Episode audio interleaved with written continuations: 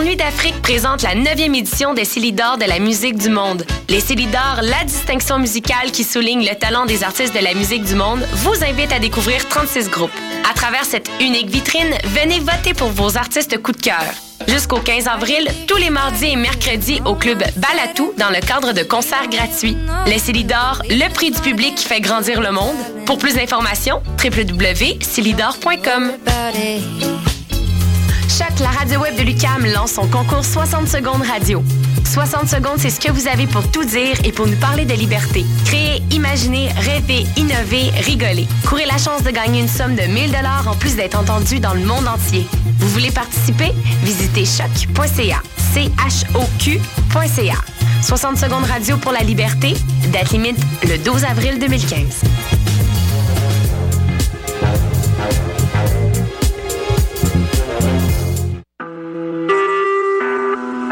Écoutez Choc pour sortir des ondes.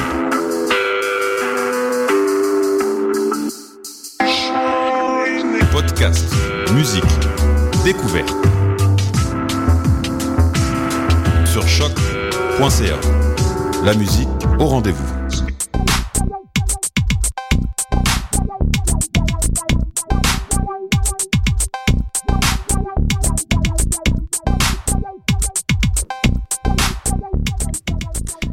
Mesdames et messieurs, les popeux, bonjour. Qu'il fait bon de t'avoir euh, avec nous aujourd'hui, cher auditeur. Je sais que tu étais en rendez-vous pour euh, la cause. Parce que les nouveaux auditeurs qui se joignent à nous ne le savent probablement pas. C'est notre numéro 53. Et le numéro 53 de Pop en Stock Podcast, qui est d'ailleurs l'extension de la revue numérique portant le même nom, unique en son genre sur les internets francophones. C'est un ouvroir de théorie culturelle et un espace de vulgarisation pour les études les plus pointues portant sur la pop, tout domaine de fiction populaire, contemporaine, confondu cinéma, bande dessinée, cyberculture, et semble-t-il, cette semaine, la softcore porn. Du moins, en partie. Est-ce que c'est que ça? J'en doute. C'est de ça qu'on va parler. Vous êtes avec vos animateurs, Francis Ouellette au micro et Jean-Michel Berthiaume. Bonsoir, Francis. Bonsoir. Et parce que, oui, Pop en Stock a décidé de s'écarter allègrement euh, sur son volet Fifty Shades of Grey. Damn. C'est d'ailleurs avec pas mal de pertinence, je vous le donne en mille, euh, quand on fait une recherche sur Google alliant euh, Fifty Shades of Grey et féminisme, euh, la sixième référence se trouve à être Pop en stock.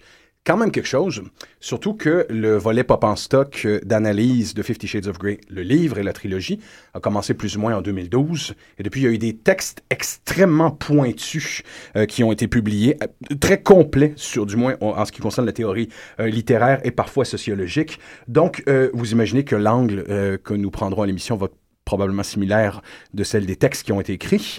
Euh, elle sera féministe ou elle sera pas en partie aussi. Mais je tiens à spécifier qu'il faut lire les textes qui sont euh, dans ce dossier. Ils sont assez complets. Euh, mais ici, il ne sera pas question strictement que de faire la critique éhontée euh, du phénomène qui est Fifty Shades of Grey. Il ne sera pas non plus question de le défendre ou de le détruire. Il sera question de comprendre et d'évaluer le pourquoi et le comment du phénomène en le disséquant en bonne et due forme, oui, oui, en faisant une synthèse de nombreux propos et théories qui, oui, étaient sur le set, mais aussi avec une multiplicité de points de vue. Nous serons euh, autant sexologiques que euh, littéraires et cinématographiques, et pourquoi pas aussi ludiques et geeks. Euh, je me réserve la partie geek pour la fin. Shotgun on that one. Donc, parce que oui, c'est le comble de l'ironie en ce moment, la patente qui est Fifty Shades of Grey semble, même si, comme le disait Jean-Michel, ça va durer deux jours, semble être le vecteur de débat. Mais le débat euh, est intéressant, il est profond, euh, il est surprenant, c'est sûr que je disais que c'est comble de l'ironie. Et pour aborder cette question épineuse, pour, contre, bien au contraire de Fifty Shades of Grey, on a beaucoup d'invités aujourd'hui. Nous avons Megan Bédard, qui est collaboratrice régulièrement à Pop en Stock et qui a co-signé le texte avec Stéphanie Roussel de la fanfiction au dildo, les 50 produits dérivés de Christian Grey. Bonjour. Bonjour. Nous avons aussi Kim Renoven. Les deux dames ensemble furent jadis, là ils peuvent plus parce qu'ils sont à maîtrise, furent jadis les têtes pensantes derrière la revue de littérature Main Blanche. Bonjour Kim. Bonjour. Nous avons une autre Kim, euh, on- les Kim au sommet où ils ne le sont pas, Kim Brière-Charret, qui est euh, bachelière en sexologie et euh, qui est aussi co-animatrice et co-réalisatrice de la très bonne émission de sexologie, Le sexe à ses raisons, qui est née ici, mais qui a déménagé à CIBL depuis. Née ici avec euh, la participation de Francis d'ailleurs euh, en cours de route. Occasionnellement, tu sais, sur des sujets plus légers. C'est un plaisir de te avoir avec nous, Kim. Merci de me recevoir. Nous avons la délicieuse Valérie Palombo, qui est aussi anime sur ses ondes l'ancien euh, capitaine Pocho Pocho, qui s'appelle maintenant strictement capitaine et qui a une double, double expérience qui, lui qui va lui permettre de parler de façon complètement parallèle euh, du phénomène. Non seulement c'est une étudiante en littérature, mais elle vend des sous-vêtements sexy. Et pour, moi, c'est, pour moi, c'est une expertise qui est extrêmement valable au niveau sociologique. Bonjour Valérie. Bonjour.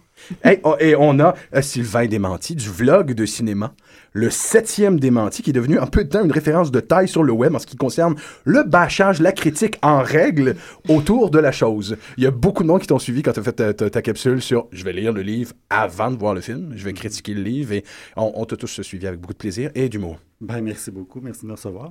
Donc, lançons-nous. Euh, nous avons tous ici un, fait euh, pratique. Euh, nous avons tous eu une expérience extensive du BDSM. On le pratique tous sur une base régulière. C'est une blague. Ben, je le pratique présentement. ouais. C'est une blague, mais non, je pense pas que ce soit une blague. Plus que jamais, la culture populaire et le BDSM sont interreliés. Ils ont une communication. Il y a des liens de plus en plus ténus entre les deux. Et euh, en quelque part, euh, pour le meilleur et le pire, Fifty Shades of Grey est un peu euh, l'apogée de ça, un certain rapport geek avec la culture BDSM. et ben, ceux qui le pratiquent ici, ce n'est ni un badge de fierté, ni un badge de honte. It just is. Donc, ne vous gênez pas pour faire le partage de, vos informations sur la pratique du BDSM. God knows I will. Donc, commençons, let's go, par une rapide, un rapide récapitulatif historique parce qu'il le faut. Euh, en ce moment, la déferlante de plaintes et de consternation dégoûtée autour de la sortie du film sont tellement légion qu'il euh, faut quand même faire le petit abécédaire. Donc, euh, pour l'instant, je sais qu'il est question, reprenez-moi si je me trompe, 100 millions de copies vendues dans le monde en 52 langues. C'est actuellement un petit peu plus que certains des grands chefs-d'œuvre de l'humanité. Euh, il est question aussi euh, de l'œuvre la plus rapidement euh, et viralement consommée de l'histoire de l'édition.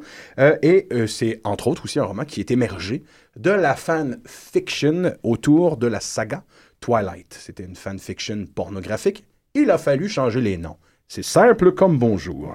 Euh, au niveau box-office, c'est le, plus grand, euh, le troisième plus, la troisième plus grande réussite de tous les temps pour une fin de semaine sur un film qui est, qui est coté R. On parle de presque 266 millions en quelques jours. C'est absolument phénoménal. Clairement, euh, l'indignation intellectuelle, les mauvaises critiques, le bâchage ne sert absolument à rien dans la course du mastodonte. Bien au contraire, ça l'aide. Donc, on peut trouver le phénomène drôle. Il y a une part de choses qui est hautement ridicule avec euh, le, phénomène. Il y a une part de choses qui est regrettable. Il y a d'autres qui sont tristes.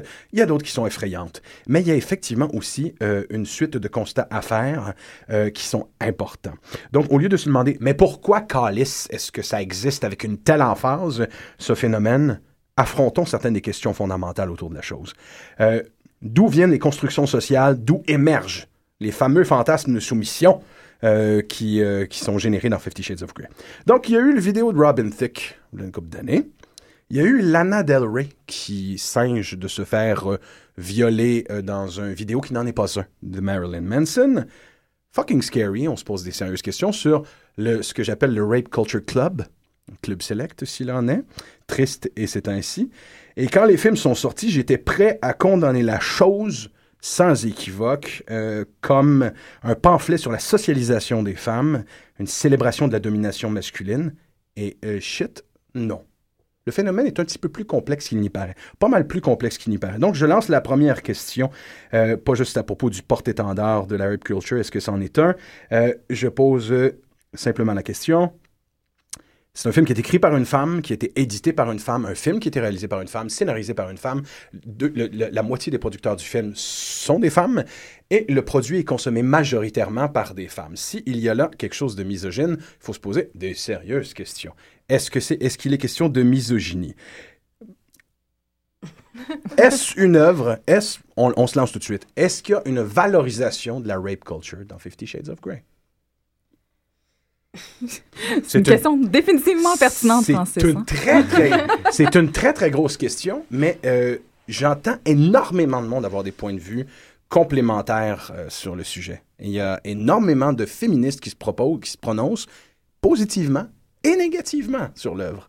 Donc, euh, c'est difficile de s'y retrouver. Moi, je veux, je veux, euh, je veux, je veux avoir l'impression à froid des livres avant, avant du film. Rape culture or not? Ben, je pense que ça, ça simplifie comme question à dire est-ce que Doom a vraiment euh, été, euh, a eu un impact sur les tueries dans les écoles secondaires? Est-ce qu'on est rendu à un point où est-ce que on n'est plus capable de faire la distinction entre la fiction et la réalité? Ça serait, moi, je dirais qu'il faudrait commencer avec cette question-là.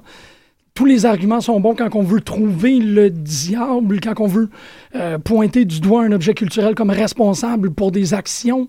Euh, je Hum, S'il y a question, ben, avant cette question, s'il y a la question que tu poses avant cette question-là, il y a ça. Est-ce qu'on est rendu à un point où est-ce qu'on ne fait pas confiance au lectorat au fait qu'ils savent que c'est de la fiction? Au fait qu'on n'est pas rendu au point où est-ce qu'on voit véritablement une augmentation des, des, euh, des malpratiques du BDSM, des accidents liés au BDSM. Je veux dire, il y avait des cas de violence et d'abus avant, il y en aura après. Est-ce qu'il y a des chiffres qui viennent véritablement corroborer ça?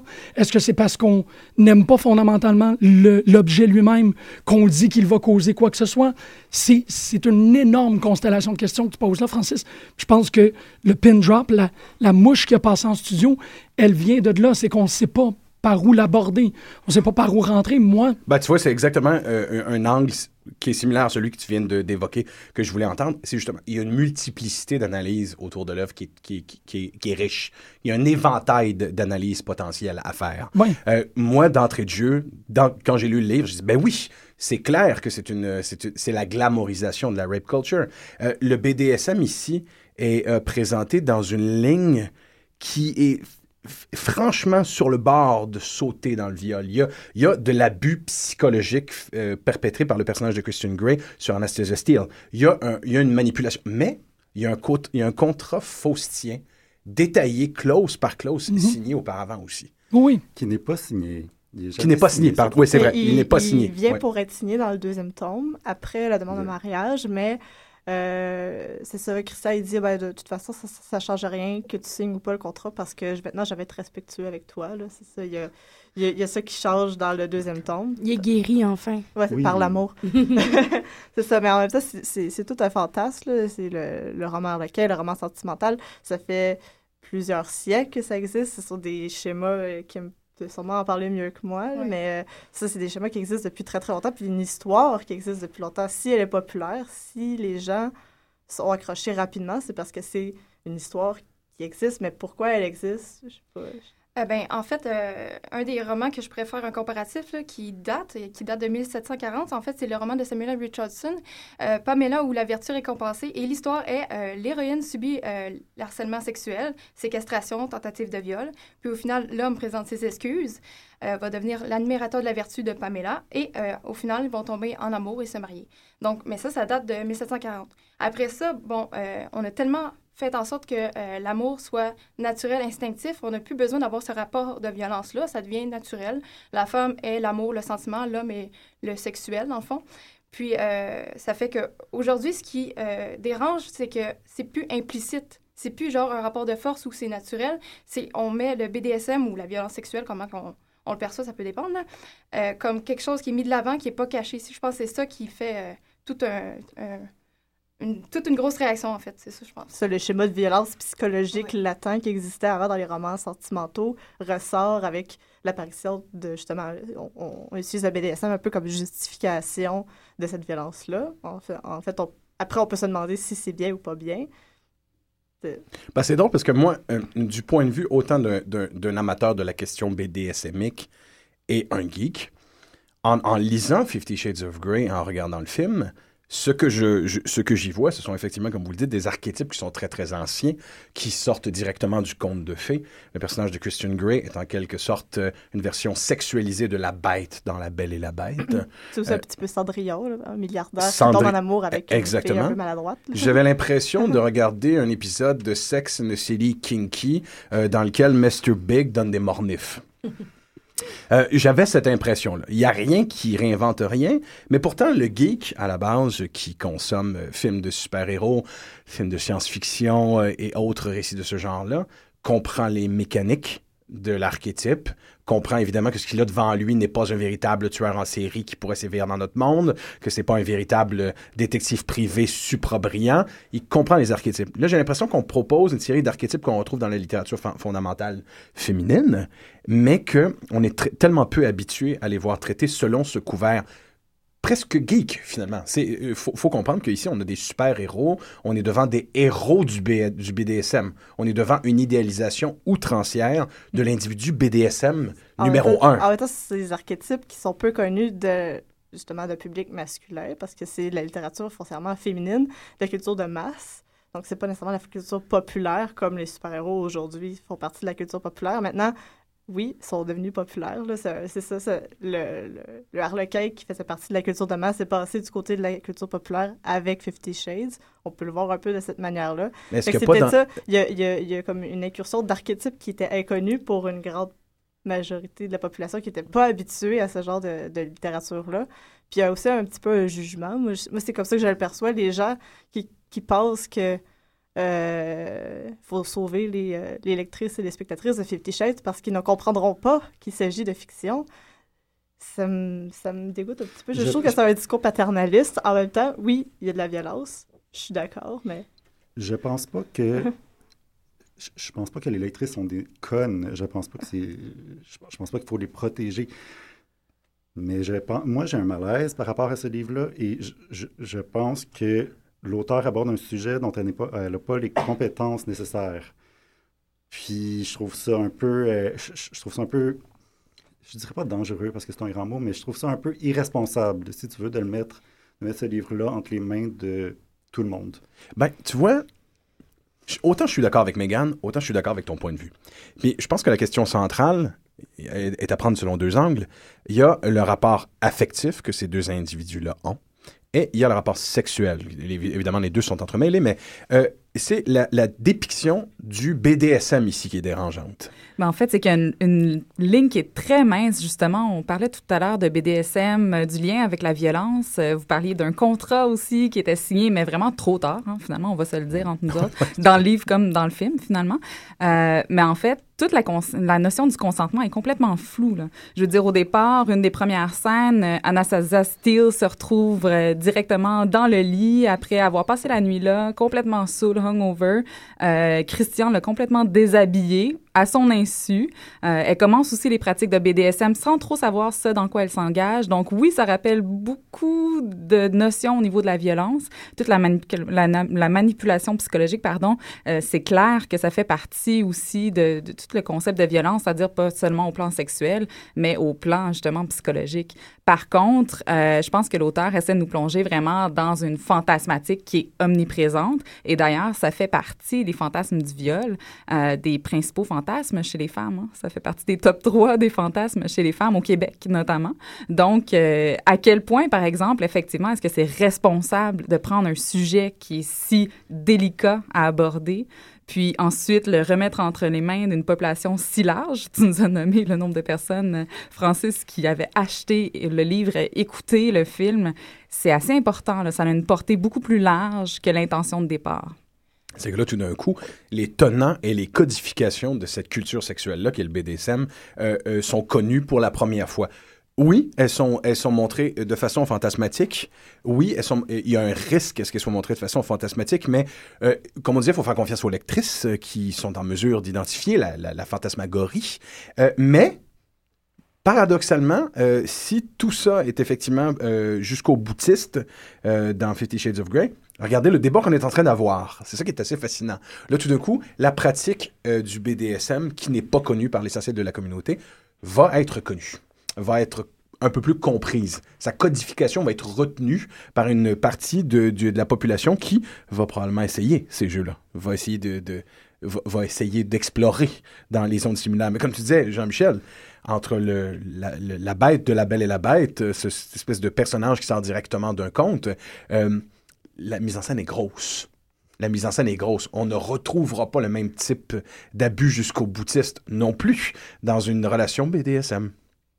Et le BDSM peut vraiment, dans ce cas-ci, je pense, être mécompris dans la façon qu'on l'aborde parce que justement, toutes les notions entremêlées de consentement, violence, etc., normalement, c'est quelque chose qui est complètement exclu des pratiques de BDSM. Il peut y avoir des pratiques de BDSM très saines la question euh, centrale autour du BDSM, c'est le respect de l'autre. Euh, donc, euh, il y, a quelque chose là-dedans, justement, qui est complètement paradoxal dans la façon dont on l'amène. Et ça, je trouve ça déplorable parce que on arrive à présenter des pratiques sexuelles qui peuvent paraître justement kinky, des fois un peu marginales pour certaines personnes qui vont avoir le goût d'expérimenter quelque chose de nouveau dans leur relation. Puis finalement, en lisant le livre, euh, ça ne ça nous pisse pas nécessairement sur des pistes de santé sexuelle, si on peut dire ça comme ça. Mais en même temps aussi, euh, le, dans le roman, le BDSM est vu un peu comme une déviance. C'est une, une, maladie à guérir avec l'amour. Et, il, faut, il faut mentionner pour ceux qui ne le sauraient pas que le personnage de Christian Grey est euh, un individu qui a la soif et le plaisir sexuel du contrôle parce qu'il a été négligé par sa mère prostituée et toxicomane. On justifie aussi les pratiques BDSM par des traumatismes de l'enfance. Donc, c'est un petit peu... Euh, ça rapporte la pratique du BDSM à une, à une maladie, justement, qu'il faut guérir. Il faut guérir les traumatismes d'enfance pour le guérir du BDSM, mais c'est pas une pratique saine et qui est pratiquée, comme, comme tu le dis... Euh, qui est pratiqué normalement par les adeptes de BDSM. C'est pas le. Parce que cette, cette, euh, cette, trilogie de livres et le film, finalement, font l'apologie d'un mythe qui est peut-être un de, un de ceux qui est le, plus néfaste euh, dans notre société, euh, celle de l'homme violent et guerrier qui va trouver sa voix et sa civilité en côtoyant une femme capable de le pacifier avec son calme et sa douceur. Encore là, c'est difficile de sauter dans Fifty Shades of Grey et de, ne pas y voir quand même une bonne part de paternalisme. Mais d'un autre côté, il y a une autre forme de paternalisme qui vient avec, c'est de dire aux femmes qu'elles n'ont pas droit à ces fantasmes-là, comme tu le disais, euh, euh, comme tu l'évoques si bien, euh, entre autres, dans ton, dans ton brillant article, donc qui ne parle pas nécessairement que de BDSM, mais qui parle, bien au contraire, de la marchandisation du rapport sexuel, qui parle du marketing ouais, qu'il y a derrière la notion de BDSM qu'il y a dans l'œuvre. C'est ça, mais c'est surtout, justement, on ouvre les couples, parce que c'est surtout des couples qui vont essayer ces, euh, ces pratiques-là, parce que le roman vise à la formation du couple. Donc, euh, c'est une histoire d'amour qui, dont la, la, la finalité, c'est le mariage et faire des enfants. Donc, euh, c'est surtout les couples.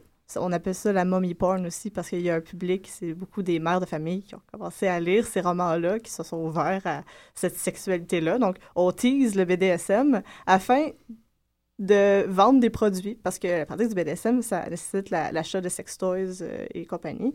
Donc, c'est un petit peu, ah, on, vous tease, on, vous dit un petit peu comment ça marche, on vous dit pas trop comment ça marche pour que vous ayez acheté des produits et l'expérimenter vous-même. Donc, c'est un peu le devenir publicité du roman.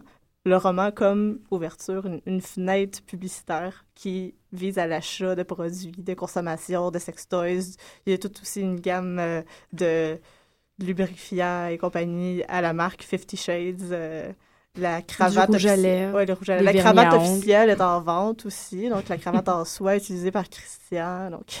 Il y a aussi la bouteille de vin pour ceux qui ont besoin 19,95 de se décoincer. Mais le pire, c'est que la, fameuse cravate, ici comme symbole phallocratique absolu, revient en leitmotiv dans euh, le marketing. D'ailleurs, on voit Christian Grey l'avoir euh, en remplacement de son crotch area. Et euh, c'est assez drôle parce que n'importe quel autre produit aurait utilisé cette image-là et ça a été l'offense complète et totale, un appel au patriarcat, à la domination masculine. Mais ces choses passent plus aisément sous le couvert de Fifty Shades of Grey probablement à cause de l'aspect fantasmatique, l'aspect fantasmagorique, chose que Valérie peut nous confirmer, euh, puisque tu, nous disais que dans le contexte de la vente de, sous-vêtements sexy, il y a une très nette influence qui a changé depuis Fifty Shades of Grey. Oui, on sait que la... pour prendre partir de l'idée d'un kit de lingerie, de lingerie sexy jusqu'à ce que ce soit dans nos boutiques, ça prend environ deux ans. Fait qu'il avait déjà prévu le coût euh, du succès euh, du livre et du film.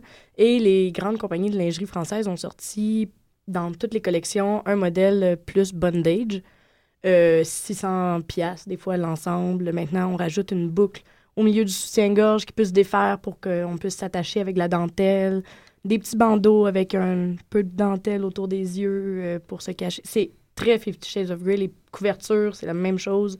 Euh, de la lingerie grise. C'est sorti, c'est pas nommé par contre, on sait, on, mais on sait clairement l'influence de Fifty Shades euh, sur ces produits-là. là, euh. tout ce que je vends les clientes aussi en demande, avez-vous des produits un peu kinky? puis là, je leur demande. Avez-vous lu Fifty Shades of Grey? Mais oui qu'ils l'ont lu. Avez-vous envie? mais là, on, mais c'est- c'est c'est intéressant parce que là, on parle pas de gens qui vont la tête légèrement baissée faire la demande. Non, non, C'est non. des gens qui vont hardiment, la tête levée. I want to spice it up. J'ai envie de mettre euh, du, euh, du Taco Bell euh, dans mon couple. Et euh, est-ce que vous avez quelque chose à me vendre? C'est quand même assez faramineux, là. On, Et- avait, on avait le même phénomène aussi en librairie parce que j'étais libraire à l'époque où les traductions ont sorti en librairie. Puis euh, je me rappelle, c'était au mois de janvier après Noël. La traduction du, deuxième tome était supposée sortir. Puis elle avait été retardée d'une semaine. Puis on avait des madames d'entre 40 et 50 ans qui arrivaient en se garochant sur notre comptoir de librairie. Avez-vous le nouveau Fifty Shades of Grey? Et rendu où? Je le veux, j'en ai besoin. C'était un besoin à combler. Il fallait savoir la suite des aventures. Ce que je trouve chouette, par contre, c'est que euh, on, se plaint on- euh, le danger d'avoir euh, ce livre-là entre les mains. Et pourtant, les femmes viennent dans la boutique avec euh, vraiment ben, ben, ben du lead. Là. Ils, ont, Oui. Ben, ils, c'est- ils dans- prennent en charge leur chambre à coucher, puis il y a des maris qui sont étonnés de voir qu'est-ce qui se passe entre comme Et, et c'est extrêmement Depuis- positif. Oui. C'est ça Oui. qui est extraordinaire. Oui. Je veux dire, il y a- il y, a quelque chose de très positif. Vous avez souligné en quoi est-ce que Fifty Shades of Grey ne devrait pas être un manuel d'instruction pour le BDSM, et là-dessus, on ne peut pas argumenter contre. Ce n'est pas un manuel d'instruction. Mais Valérie, que tu soulignes ça, que les femmes qui commencent, qui sont, qui sont initiées au BDSM, prennent la charge, ça fait en sorte que peut-être qu'ils vont apprendre le safe word. Potentiellement, et même fort probablement qu'ils vont apprendre qu'est-ce que c'est un safe word. Et c'est pas nécessairement des femmes qui ont l'air de vouloir être dans la position soumise nécessairement. Exactement. Parce que j'ai eu beaucoup d'appels euh, dans les dernières semaines à savoir si on tenait aussi de la lingerie pour hommes, si euh, c'est Merci. c'est plus du tout dans euh, dans euh, la, la jeune femme qui vient acheter son kit pour faire plaisir là, elle veut cacher son porte-jartel en dessous de son, son linge puis que ça donne ce que ça donnera. Ben c'est là, que la, c'est là que la créature est complexe. C'est là que la créature, qui est Fifty Shades of Grey, est complexe. On veut en appeler au démon. Mhm. Oui, on va trouver, on, on va trouver des arguments pour en appeler au démon. Mais d'un autre côté, il y a aussi un aspect fa- qui est fascinant et sain derrière tout ça, effectivement.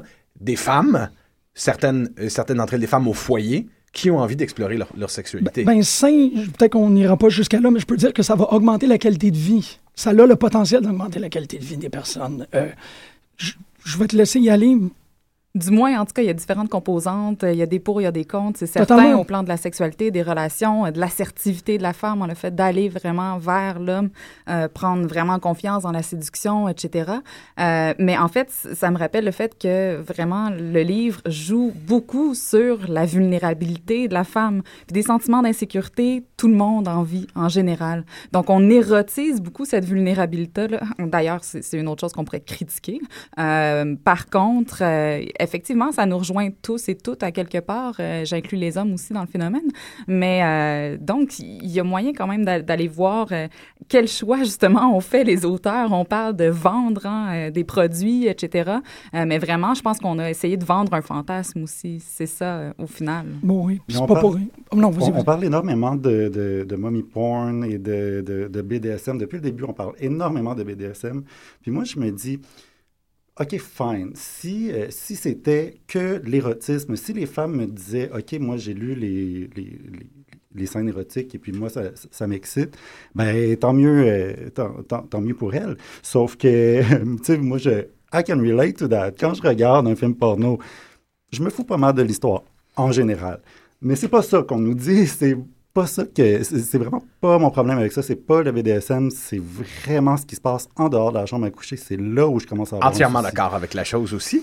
C'est l'aspect du film qui est, qui est particulier. Euh, D'ailleurs, c'est de ça que parle ton texte, Megan. Il est vraiment question de la marchandisation euh, à l'extérieur des activités sexuelles, jusque dans les moindres rapports de pouvoir, qui répètent et euh, singent des vieux comportements sociaux. On essaie. Je lisais, je, je lisais Aurélie Langto aujourd'hui, euh, qui était outrée euh, du film. Je ne sais pas si elle a lu le livre, mais il s'avère que le livre est immensément plus intense que le film, qui est finalement un vidéoclip extrêmement soft comparativement, à la, comparativement au livre, et qui euh, trouvait euh, que justement la toxicité de la relation entre les deux personnages, c'est là où la chose est dangereuse. Par exemple, je, donne un exemple, je me fais une réflexion autour du BDSM. OK, t'as un safety word, pas de problème. OK, t'es en mesure de dire, là, ça va trop loin, euh, j'ai pas l'intention de me rendre jusque-là dans la relation. Mais là, on est dans une situation où le deal qu'offre l'individu est tellement démesuré. C'est quelqu'un de riche. Ce qu'il a offert est tellement grand qu'il n'est pas simplement question que, d'être d'accord avec ce qu'on propose, mais de se dire, mais sérieusement, je vais, je vais condamner ça. Moi, je vais sacrifier le rêve de, comme tu disais, c'est le fantasme de la paresseuse aussi. Je trouve ça quand même assez drôle. Elle faut rien, effectivement. Elle n'est rien d'autre qu'une qu'une chair à pâter, une chair, une chair à canon avec laquelle on fait ce qu'on veut, qu'on modèle. C'est c'est- c'est sa pâte à modeler, à Christian Grey. Elle est consentante, mais jusqu'à quel degré? C'est là que ça devient intéressant. Jusqu'à quel degré elle est consentante? En ce sens que, ben, effectivement, euh, euh, si on lui dit, ben, si t'es pas confortable, ma fille, avec ce que je te propose, propose comme contrat, just get the fucking door and go away. Ouf, attends une seconde, là. Mais il y, a, euh, il y a constamment une résistance de la part d'Anna. Je veux dire, c'est pas. Oui, elle a peur, elle éprouve finalement du plaisir, mais il y, a, il y a tout le temps une remise en question, un doute, tout au long du premier roman, en tout cas, c'est- celui-là que j'ai travaillé surtout. Euh, puis je crois que ça constitue aussi un élément important, la confrontation polémique dans le roman d'amour Harlequin est, dedans, et c'est tout le long du roman, c'est la même chose. Puis c'est ce qui est euh, le motif le plus important, c'est ça, c'est cette résistance. Et euh, Janice Radway, dans son euh, travail qu'elle avait, elle avait fait auprès des lectrices du roman Harlequin, avait constaté, à sa grande surprise, que c'était pas euh, l'appréciation du rapport de force, mais c'était vraiment le fait que dans cette résistance-là, il y avait en quelque sorte une victoire féminine qui mène au, final à l'amour comme principe unificateur. Donc il y a quelque, quelque chose là-dedans qui est au-delà de ce rapport de force-là, un désir de résistance. Puis c'est ce côté-là féministe qu'on peut, oui, euh, effectivement critiquer, mais c'est ça que les lectrices perçoivent. C'est pas ce rapport-là où j'apprécie me faire, me faire du mal. C'est pas ça. Fait que finalement, il y a, une certaine forme d'hypocrisie euh, par rapport à cette... Finalement, c'est une culture geek qui est stimulée, une culture geek pour femmes qui est stimulée derrière Fifty Shades of Grey. Et euh, il, y a y quand même un rapport paternaliste euh, qui est d'ailleurs entretenu beaucoup par des femmes. On peut dire que, mettons, la victoire de l'amour à la fin, c'est un fantasme irréaliste. De la même façon que, que Bruce Willis sauve le monde dans Armageddon, c'est irréaliste. C'est la même chose. C'est- Mhm. Les lectrices sont pas dupes de ce rapport-là. Peut-être qu'il y en a, peut-être qu'il peut y avoir, mettons, euh, des, des femmes de violence conjugale, ça arrive, qui veulent sauver leur mari. C'est des choses qui arrivent, mais c'est pas Fifty Shades of Grey qui va augmenter ce ratio de femmes qui vont vouloir Voilà. sauver leur mari. C'est ça, il faut soulever que, on n'appelle pas ça the willing suspension of disbelief pour rien. C'est Ouais. qu'il y a un moment où ce que tu décides toi-même de, de te laisser aller là-dedans. Bon, ben dans ce cas-là, je vais lancer la, la question bête et méchante. Moi, effectivement, en 2012, quand les livres sont sortis, je voyais absolument toutes les femmes le lire dans le métro. Euh, D'ailleurs, dans un contexte absolument pas sexualisant. Euh, ça me semble, je serais Bien très vulgaire, mais il me semble que c'est- difficile d'avoir euh, de, de, de se laisser aller au mouillement de la culotte en plein milieu du métro à 5h30, euh, personnellement, en lisant, en lisant un truc. En tout cas, moi, ça m'arrive pas. Par contre, je pose la question, avec la sortie du film, le marketing, euh, c'est des lectrices de plus en plus jeunes, donc, qui, cons- qui euh, consomment Fifty Shades of Grey. Il y, y a un ratio de femmes entre 15 et 20 ans euh, qui euh, le consomment. C'est Il faut problématique. mentionner aussi qu'en France, il était, euh, il voulait pas le, le rater R, mais il était ouvert à ce que les jeunes de 12 à 13 ans écoutent le film. Absolument. D'ailleurs, il y a- il y a- Mais c'est la France. que- voilà, c'est la. France. Vive la France. Bonjour. Mais il faut dire qu'il y a un cinéparc euh, récemment aux États-Unis, d'ailleurs, qui a joué Fifty Shades of Grey à côté du, de la projection de SpongeBob SquarePants. Donc, euh, pff, euh, une des deux œuvres est plus vulgaire que l'autre. Je vous laisse décider laquelle. Mais sais, on en parlait tantôt avant de préparer l'émission, puis euh, je pense que c'est le bon moment de le mentionner, c'est que je ne crois pas du tout qu'il y a une lectrice, euh, la lectrice lambda, la, lectrice zéro, si elle existe, euh, qui a été excitée par ce livre-là. Je, suis totalement... Oui, il y a des extrêmes, mais quand tu l'as bien, on ne peut pas juger un objet par la bell curve. Non, pas par le livre. Le livre, je parle l'objet directement. Parce que là, je vois Valérie qui fait... Mais, mais, mais, non, la, la- la potentialité de pouvoir exercer ces pratiques-là à la maison et de les mettre en activité, en action, ça, oui, je comprends que ça peut titiller. Mais tu dis 5 heures, 7 heures dans le métro. Non, c'est pas excitant. l'excitation ici, c'est celui de la métalectrice, pas celle qui euh, fait la projection des fantasmes sexuels sur- dans, dans- dans sa psyché. Ben, c'est un peu dans cette direction que j'allais. J'ai- Tout mon, mon argument par rapport au, euh, au roman Harlequin, aussi par rapport à Fifty Shades of Grey, est euh, informé d'un extraordinaire cours que j'ai eu avec une professeure de camp qui s'appelle Pascal Noiset. En effet. qui, elle, euh, a une façon Word, totalement Pascal, extraordinaire de- de- d'aborder la chose. Et elle m'a très rapidement fait comprendre que il n'y a pas de lectrice, euh, je dirais pas anonyme, mais il n'y a pas de lectrice innocente de Harlequin. Puis là, parce qu'on brasse les mots d'un bord puis de l'autre, je me dis qu'on peut peut-être dire que Fifty Shades est un Harlequin, parce qu'il fonctionne dans le même, Oui, dans le même credo. Oui, il y a des Euh, romans Harlequin qui. c'est un euh, passion il, y a, il y a une collection un peu hard de Harlequin où il y a exactement la même quantité de sexe que dans Fifty Shades. Pourquoi Fifty Shades et pas ces romans-là? Job de marketing. Moi, c'est là-dessus que je dis, c'est que je pense qu'on Exactement, on, on en a créé un émoi en disant que c'est excitant, mais ce l'est pas. Il y a, comme tu dis, exactement la même type de littérature dans le dépanneur vietnamien à côté de chez nous. Même affaire. C'est cette idée-là d'être capable de correctement vendre l'idée qu'il y a des gens qui sont excités par ce livre, par le livre. Valérie, je te garde en tête. Non pas par la pratique, mais par le livre. Tu vas lire trois pages là-dedans, puis c'est clair que la sprint va, va ah, all over the place. Euh, c'est pas le cas. Je pense que c'est une bonne job de marketing, mais c'est aussi une, euh, une négation de cette idée-là que les lectrices de Harlequin sont des lectrices de pop culture, Voilà. extrêmement informées, extrêmement intelligentes, extrêmement chose, il y a cyniques. une telle chose que des geeks de Harlequin qui connaissent la codification et qui veulent le plaisir, comme un lecteur de comic book, c'est de voir la répétition des dix codes. Mais c'est ça, il n'y a pas telle chose. Les Elles le sont tous. Il y a des trucs extrêmement intéressants dans la recherche du roman Harlequin, la recherche qui est faite sur le roman Harlequin, notamment le fait qu'une bonne lectrice d'un roman Harlequin, ce qui représente à peu près 80% de son lectorat, est capable de déceler si le livre est écrit par un homme ou une femme. c'est à ce point-là la- la- L'authenticité des émotions qui est mise sur page provient d'une femme et il n'y a jamais eu d'Harlequin qui a été écrit par un homme pour ces raisons-là. Ces femmes-là qui meublent leur quotidien de ces œuvres-là sont brillantes, sont des décodeurs, décodeuses extraordinaires et égales à la personne qui, à 8 ans, ouvre un, un comic de Superman et décide pas de se pitcher en bas de son huitième étage. On est capable de faire la distinction. C'est une suspension crédule C'est une suspension volontaire de l'incrédulité. Moi, je vais, je vais devoir te rejoindre en ce qui concerne la le, le côté geek du, du roman Harlequin.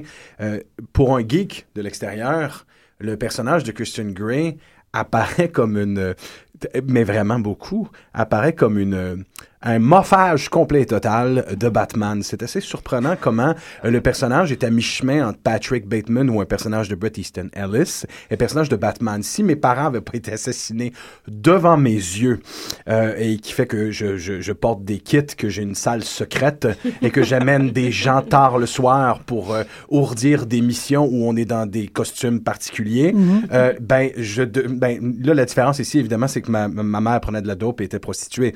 Donc, notre Batman devient cette espèce de, de, de quand même de surhomme vide, euh, euh, de, de super-héros du sexe complet et total. C'est le Rorschach du sexe. C'est un peu ce que tu es en train de dire pour faire parallèle avec moi. Ben, euh, écoute, tu lis le bouquin, je te dis, on parle en, geek, là. On parle en, geek deux minutes, Ouais, en ouais, geek. ouais, ouais, ouais. Tu lis et tu fais guy is a superhero. C'est assez ridicule comment c'est une espèce de figure de surhomme parfaite et son talent, évidemment, il a, il a la connaissance, il a le corps, il a le savoir, il a l'intelligence. et- L'hélicoptère. Et l'hélicoptère. Il y a un Il, il y a- hélicoptère? il y a le gear. Il y a le gear. D'où l'inspiration de. Twilight. Je veux dire, c'est clairement ça.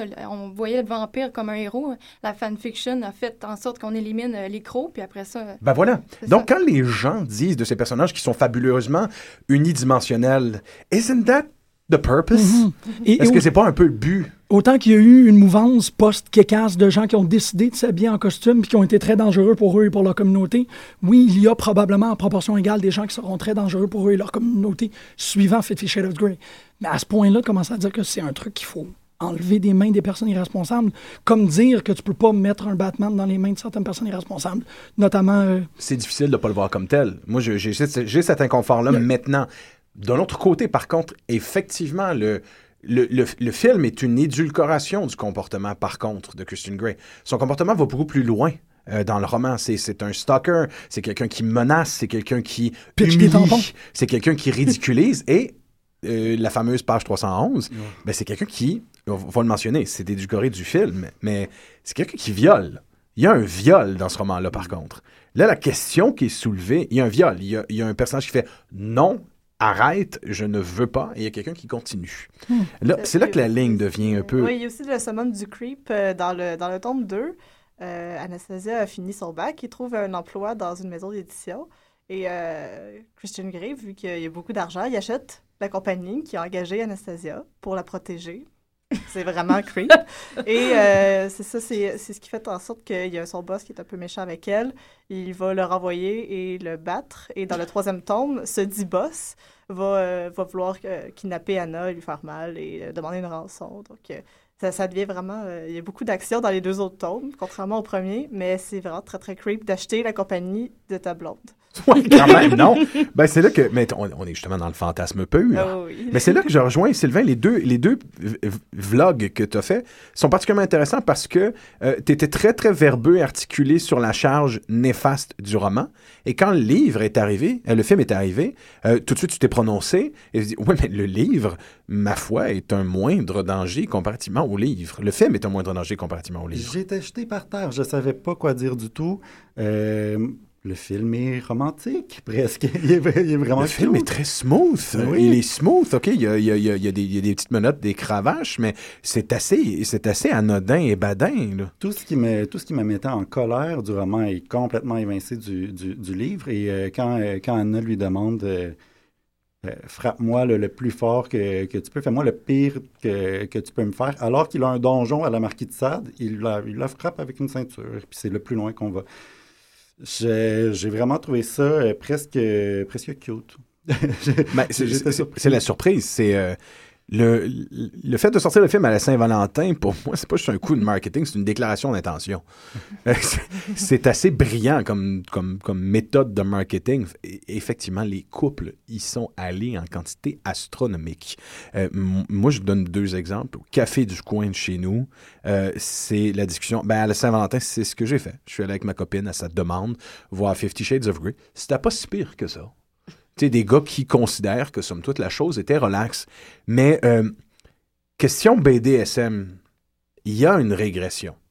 Euh, il y a eu des très belles œuvres euh, qui parlent de la capacité que le BDSM peut donner à un individu de, de s'élever, de trouver une certaine forme d'équilibre sexuel, comme tu disais, une santé euh, sexuelle. Il y a le roman euh, Neuf semaines et demie, euh, ne pas confondre avec le film. Le film, est, le film, est, le film d'Adrian Lynn est intéressant, mais euh, le livre d'Ingeborg Day, qui l'a écrit sous son pseudonyme Elizabeth McNeil, nous propose une relation qui, qui évolue jusqu'au SNM en neuf semaines et demie et jusqu'au BDSM en neuf semaines et demie, mais où deux individus vivent au sommet de leur énergie la passion la plus incandescente de, de- qui- qui- qu'ils auront jamais eue. Et c'est une belle relation. En 2004, en 2002, pardon, il y a eu le film de Steven Schenberg euh, auquel euh, euh, of Grey est énormément euh, comparé, c'est-à-dire Secretary avec Mag- Maggie, Maggie Gyllenhaal et James Spader, où même le protagoniste porte le nom de Grey et où le schéma narratif est exactement le même. Par contre, il y a quelques petits exemples différents. Lorsqu'un contrat social qui est signé de maître à esclave dans la relation sexuelle, la première chose qui est demandée, c'est j'ai vu que tu t'automutiles, que, ça, tu t'automutiles au quotidien. Première chose que tu vas faire, si je suis ton maître, tu arrêtes de te couper. Donc, il y a déjà dans cette relation, le début, le bal- balbutiement de quelque chose qui va permettre aux, aux deux individus de guérir, d'avoir une sexualité saine, d'avoir une belle sexualité. Et à la fin, ça, ça en est presque drôlatique. Je pose la question, ce qui manque finalement de Fifty Shades of Grey, c'est peut-être un peu l'humour dans la sexualité aussi, qui peut y avoir de, la notion ludique, la notion de jeu. Si on peut considérer la déesse intérieure comme drôle, mais c'est un petit peu de façon ironique, là, mais... La, la fameuse inner goddess Ah, qui revient oui. en leitmotiv, qui danse occasionnellement la salsa. Oui, la, le merengue aussi, à un moment donné, elle est en jupe hawaïenne, puis elle danse. Oui, je, je pense pas que ce soit nécessairement un processus qui est volontaire, n'est-ce pas? Ben, je pense que c'est- ça, ça a été mis un petit peu pour ajouter quelque chose de léger, à- pour évoquer, bien sûr, son excitation sexuelle, comme le picotement dans son cuir chevelu. C'est- c'est- Ces mots-là, je suis plus capable de les voir, là, mais c'est c'est répété à outrance dans le, dans le roman. Mais euh, ouais, la, la déesse intérieure, c'est assez comique, juste peut-être pour ajouter quelque chose de léger. C'est une des rares touches de légèreté qu'il y a dans cette trilogie-là et dans le film.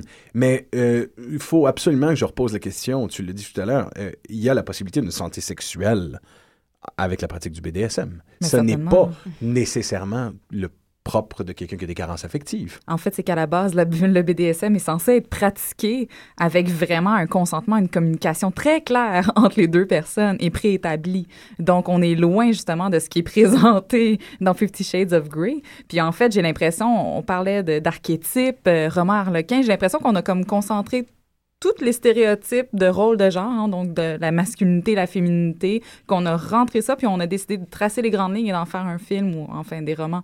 Donc euh, finalement, ça, on est dans les clichés euh, par-dessus clichés, par-dessus clichés, puis on perd vraiment la vraie couleur du BDSM. Là. Je suis certaine à 100% que euh, vraiment le public qu'on a voulu viser, c'est un public qui n'était pas initié au BDSM. D'où le On- fait que la communauté de BDSM est profondément outrée euh, de ce que ça fait euh, à la culture. Mais certainement parce qu'en fait, on met à l'avant-plan les jugements que beaucoup de personnes ont envers le PDSM alors qu'ils méconnaissent les pratiques sexuelles.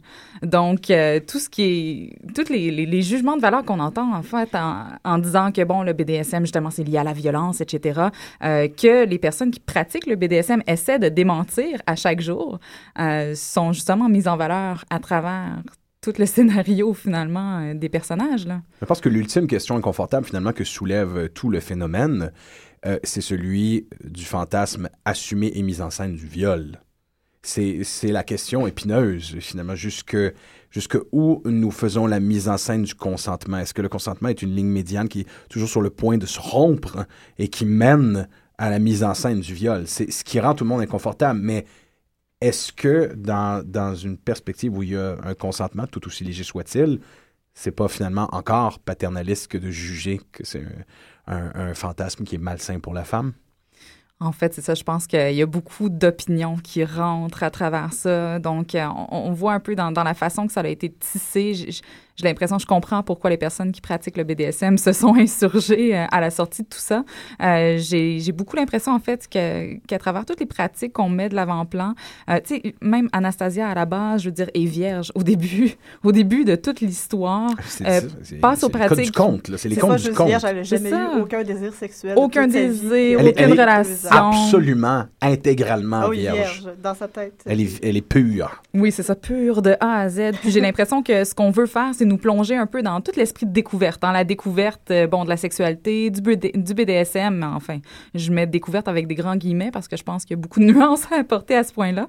Mais euh, il y a quand même beaucoup de questionnements, moi, que ça soulève au plan sexologique. Je trouve ça très dommage. Justement, on parlait de responsabilité. Je trouve ça très dommage qu'on mette à l'avant-plan des pratiques sexuelles qui peuvent être très saines de cette façon-là. Ben, la Parce fin- qu'encore une fois, on tombe dans la stigmatisation. À la fin, à la fin du troisième tome, euh, par contre, euh, il y, a, il y a une sexualité kinky. Il y en a beaucoup plus dans le troisième tome que dans le premier. Puis c'est fait de façon beaucoup plus respectueuse. Puis justement, parce qu'au début du troisième tome, ils sont en voyage de noces, ils sont mariés. là. donc, euh, ça se fait au sein du couple hétéronormatif. On- tout le monde est heureux, il y a de l'amour. Puis euh, je euh, la scène finale du roman, donc on voit les euh, Christian et Anastasia qui s'occupent de leurs enfants. On va coucher les enfants. Puis après, on s'en va dans notre salle, avoir du plaisir, kinky, BDSM. Puis après, ça finit comme ça, le roman. C'est Batman, c'est James Bond. J'en ai rien à... C'est Batman et James Bond. Mais, mais je, je- je veux vraiment aller piocher dans ton expertise par rapport à ça, Kim, parce que je comprends, de la même manière que Valérie, euh, vous avez une, fa- une façon de vivre ce phénomène-là totalement différent. J'ai juste, je veux savoir à ton avis, euh, est-ce que Fifty Shades of Grey a fait en sorte ou permet que ces questions-là, en fait, peuvent être posées? Est-ce que de l'apparition de quelque chose que l'on doit dénoncer, est-ce qu'on n'a pas encouragé que les gens puissent en parler? Certainement, mais je veux dire, ça pique la, curiosité à tous les niveaux, en fait. Autant au niveau, justement, de la critique, comme on en parlait un petit peu plus tôt, qu'au niveau des réflexions, oui. Euh, J'ai j'ai une certaine inquiétude. C'est oui, je pense qu'il faut avoir une confiance euh, en le public cible, ça, c'est certain. Euh, par contre, jusqu'à quel niveau, je sais pas. Là. Ce qu'on présente vraiment et ce qui est montré justement à l'avant-plan dans le film, euh, c'est toute la relation fusionnelle, c'est-à-dire euh, vraiment euh, tout se définit par le couple, la relation. On voit pratiquement que des scènes sexuelles Mhm. finalement tout au long du film. Puis vraiment, j'ai l'impression que oui, ça peut soulever des questionnements super intéressants. Peut-être que beaucoup de personnes, en fait, qui vont s'intéresser au BDSM, qui vont faire des recherches, euh, qui vont tomber sur des bons sites, des bonnes pratiques. Et je l'espère, je le souhaite, parce que les personnes qui se fient qu'au livre. Par contre, euh, enfin, je, vois vraiment quelque chose d'inquiétant là-dedans, là, parce qu'on on le mentionnait, toute la notion du consentement, euh, ça ne peut pas se faire dans un un contexte où il y a une hésitation. Le consentement, il faut que ça soit clair, Mhm. libre, éclairé. Oui, oui. Point. je veux dire, il n'y a, pas de- y a pas de nuance, de zone grise. Euh, à partir du moment où il y a une zone grise, où il y a de la manipulation, on ne parle plus de consentement, tout simplement. Totalement, totalement. Mais en même temps, est-ce que, est que tu ne crois pas que toutes ces discussions-là, qui sont maintenant euh, extrêmement euh, vocales et bruyantes sur la place publique, accompagnent pas ça? Est-ce qu'on peut encore croire qu'il y a quelqu'un qui a lu le livre sans avoir au moins un murmure du backlash? Euh, est-ce que ça n'a pas fait en sorte que de plus en plus de gens se sont, euh, ont été forcés à être informés du mot consentement?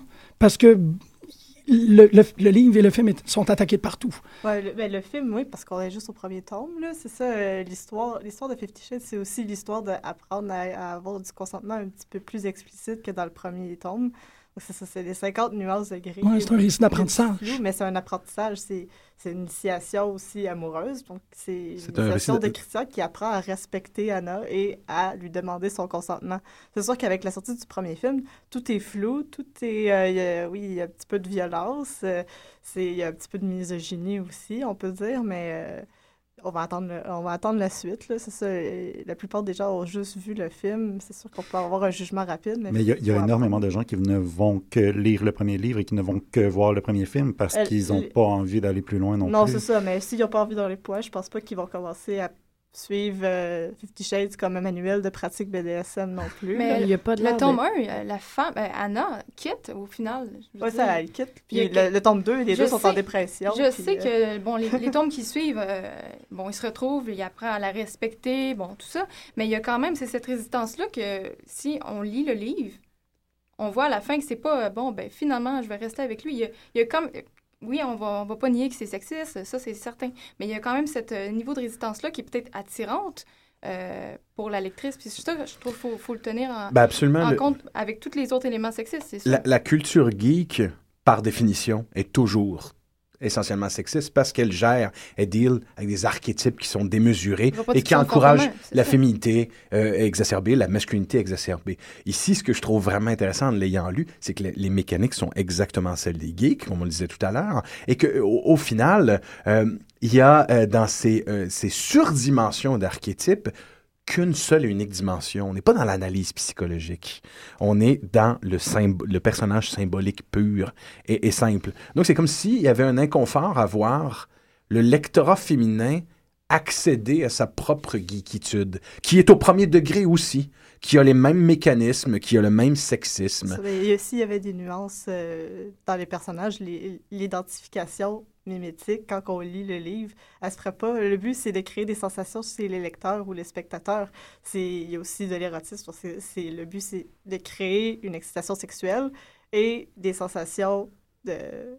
C'est ça, c'est le roman populaire. Quand on lit des romans d'aventure, des romans policiers ou des romans d'horreur, c'est pas pour réfléchir, c'est pour s'évader. Je voudrais Voilà. quand même souligner que quelques-unes des personnes qui m'ont fait part de la lecture de Fifty Shades of Grey m'ont dit qu'ils ont skippé beaucoup de bouts pour arriver au moment où c'était que du, des moments kinky, que du, Croustillant. que, Du cul. que le et qui skippaient le reste par ennui.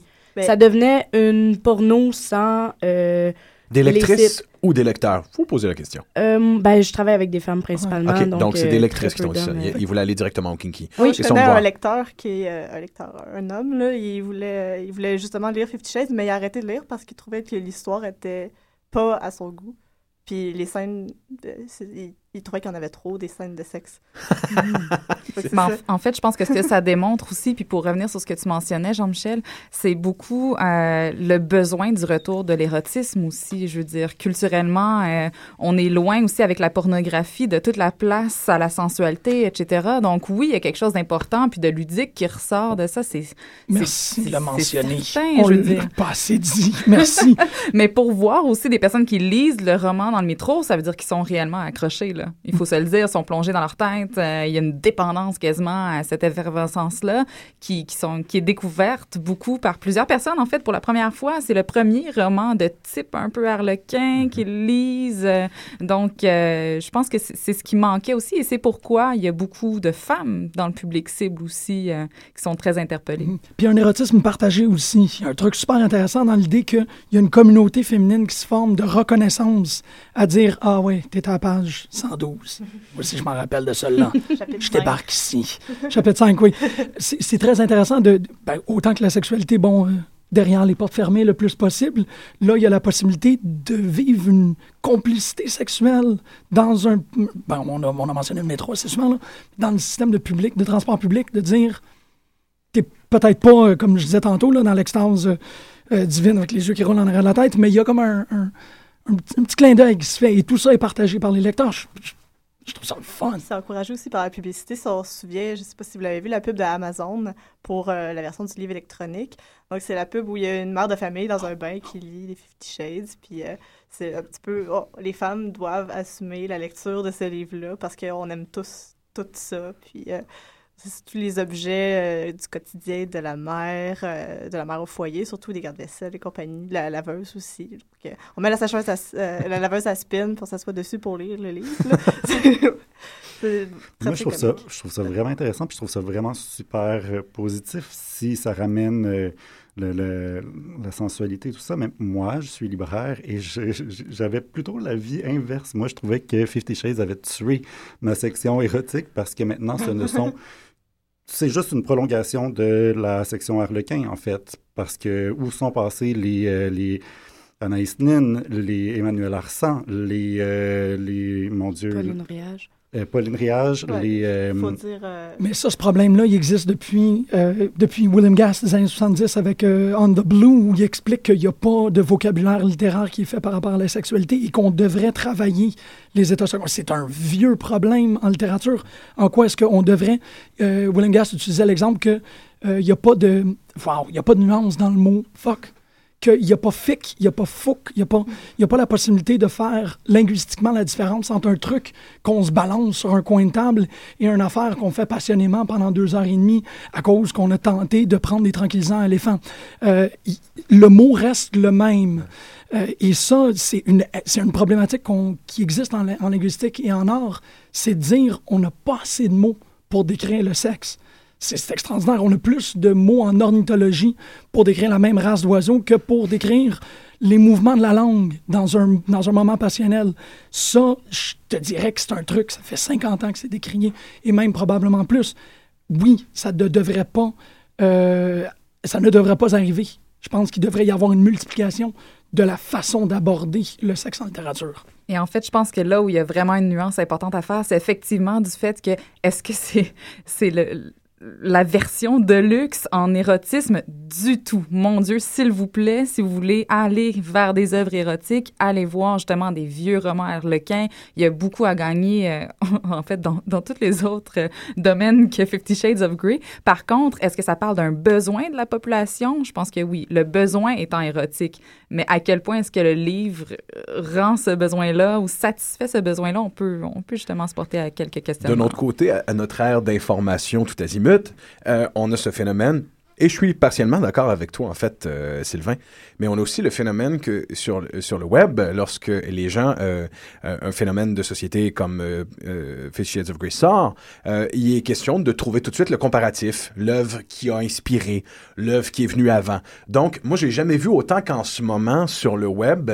T'as aimé Fifty Shades of Grey? C'est une version très légère d'un film qui s'appelle Un dernier tango à Paris. Go search for it. Euh, tu as justement Secretary, c'est une comparaison qui revient systématiquement. Euh, tu as aimé le livre? Tu as aimé le livre, tu veux, euh, tu veux lire un érotisme BDSM au féminin, ben va chercher neuf semaines et demie. Évidemment, est-ce qu'il y a la possibilité, probablement, est-ce qu'il y a la possibilité que la consommation rapide, fast-food de, de, ces œuvres de culture populaire à la base puisse ouvrir vers une sensibilité plus haute?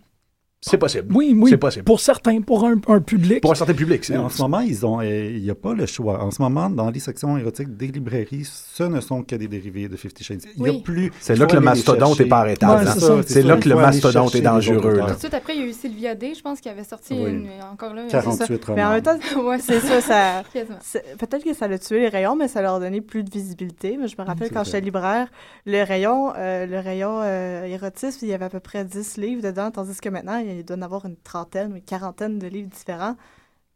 Euh, physiquement, ça prend de la place sur un rayon. Puis euh, peut-être que la personne qui va regarder les livres, on va voir, OK, Fifty Shades, j'ai lu, Sylvia D, OK, on passe. J'ai pas envie d'encore une couverture noire avec un petit dessin dessus ou qu'il y avait la même syntaxe de titre. les 80 notes de jaune, les 100 facettes de Monsieur Diamond, c'est des vrais livres. là. Ou, Ah, parce euh, qu'il y a énormément de pastiches en ce moment. Ah. Énormément. là. oui, c'est Même ça. en, en- Donc, je vais au je peut-être me prendre un, un petit SAD. Je sais pas c'est quoi, donc euh, je vais essayer de le lire. Ça, ça peut arriver que ça, ça donne la visibilité petit au rayon. Ouais, un petit whoop, on le souhaite. là. Tant mieux si ça peut démocratiser l'espace de la sexualité aussi euh, dans toute la sphère publique. Euh, mais effectivement, il y a beaucoup de bémols à avoir. Je pense qu'on on gagnerait à fouiller dans les, les vieilles œuvres, les vieux Mhm. livres, euh, vraiment, puis à dénicher ça. là. Parce qu'il y a eu essentiellement le même. En fait, le- ce- cet événement-là, Francis, je trouve que tu pointes bien de dire regardons vers le passé. Il y a eu le même engouement autour du film euh, Deep Throat et aussi autour de Valérie au Québec, si on veut parler. euh, pas pas Ben toi. Euh, Mais, mais, mais t'as il y a tout à eu cet engouement-là autour de Valérie. Rappelons-nous que Deep Throat eh, n'était pas vu que par des individus glauques qui avaient envie d'aller s'astiquer l'art salé dans un, dans un cinéma. Là. Il était vraiment d'abord et avant tout question de mères au foyer, de Oui. familles, de dames assez âgées qui allaient voir le film parce que c'était la première véritable démonstration de pornographie de l'histoire du cinéma. À cette époque-là, Deep Throat était reconnu et représenté. Et puis, rappelons que le médecin euh, dit au personnage dans Deep Throat que son clitoris est dans le fond de la gorge. Et c'est pour cela qu'il faut qu'elle maîtrise l'art de la gorge profonde. Hence, le titre. Euh, et évidemment, euh, posons-nous la question. J'allais poser la question. Est-ce que le film a modifié forever la façon avec laquelle les fellations sont prodiguées dans notre société? Peut-être.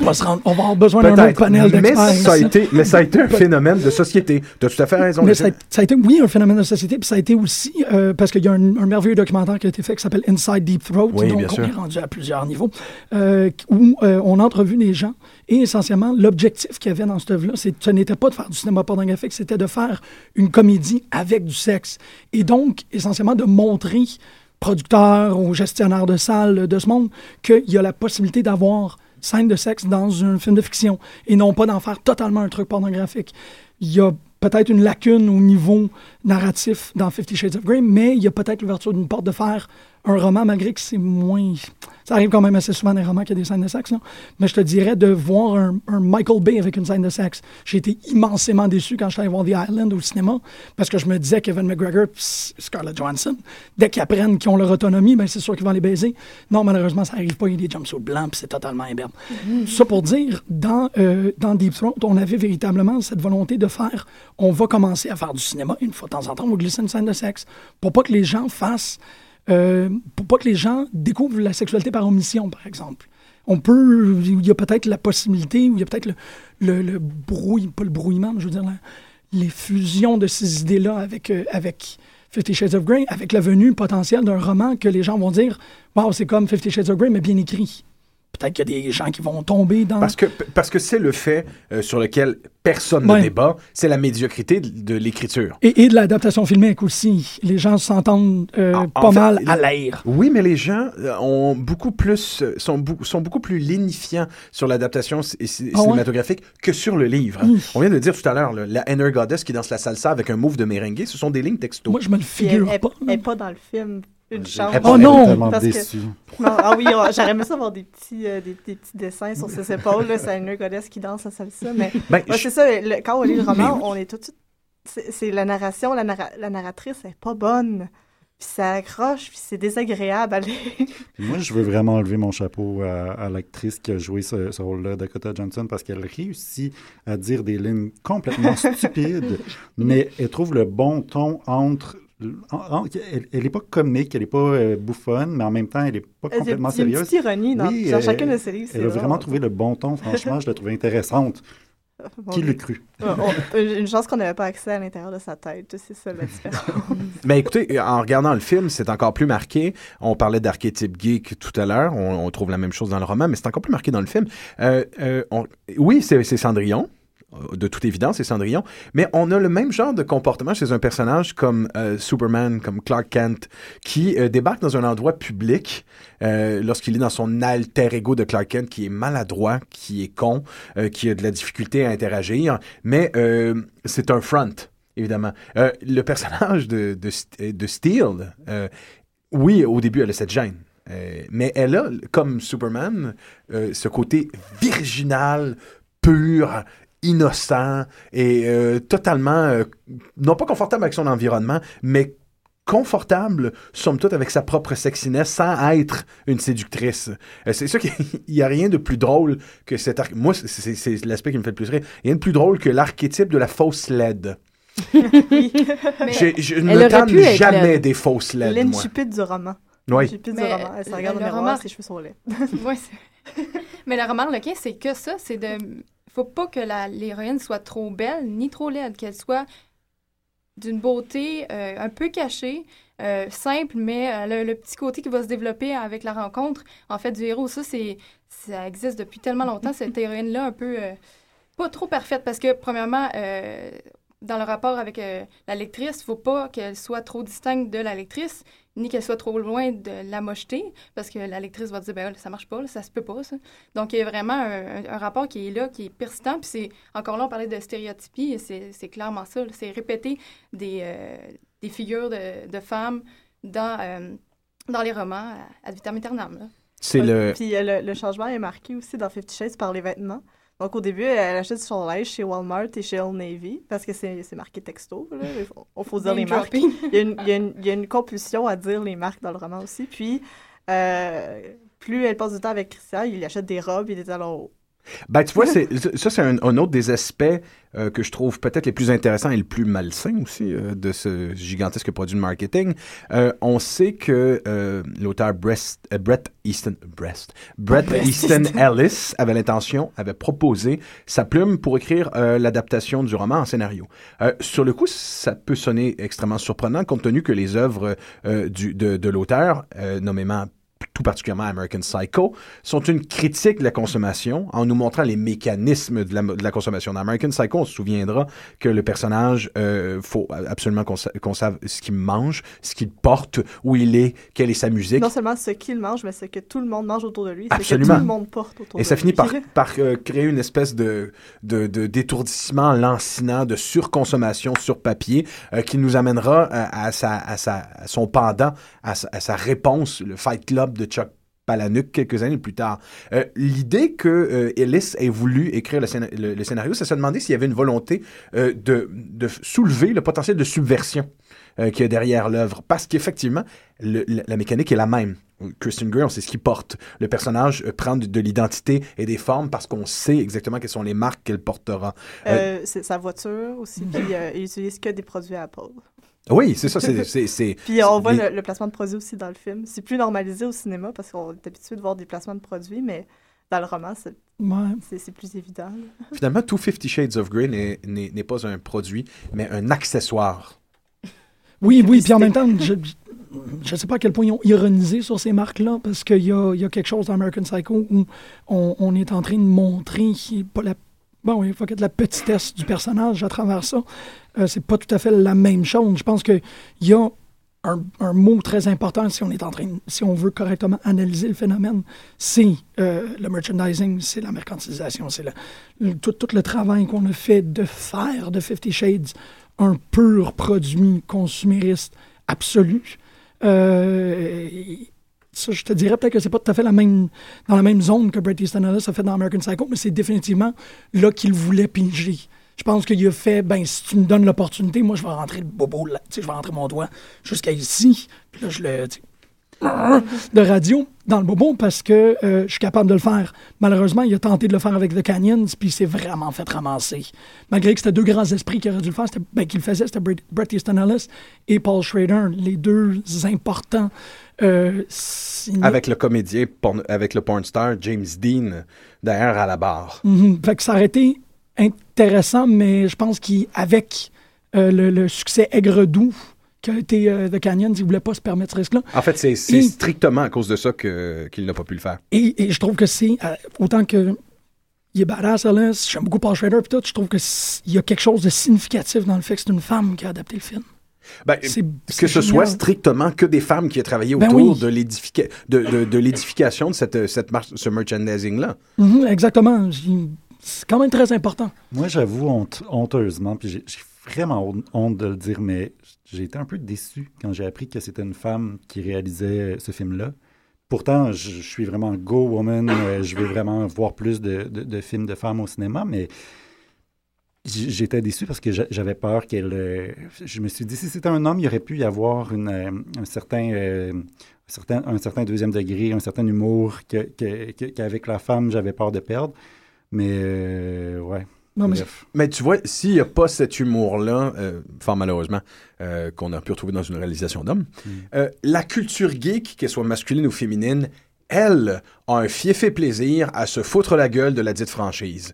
et là où le phénomène de Fifty Shades of Grey, il y a quelque chose de simple et qui est drôle, c'est la façon dont le monde s'en, s'en- s'en- en rit.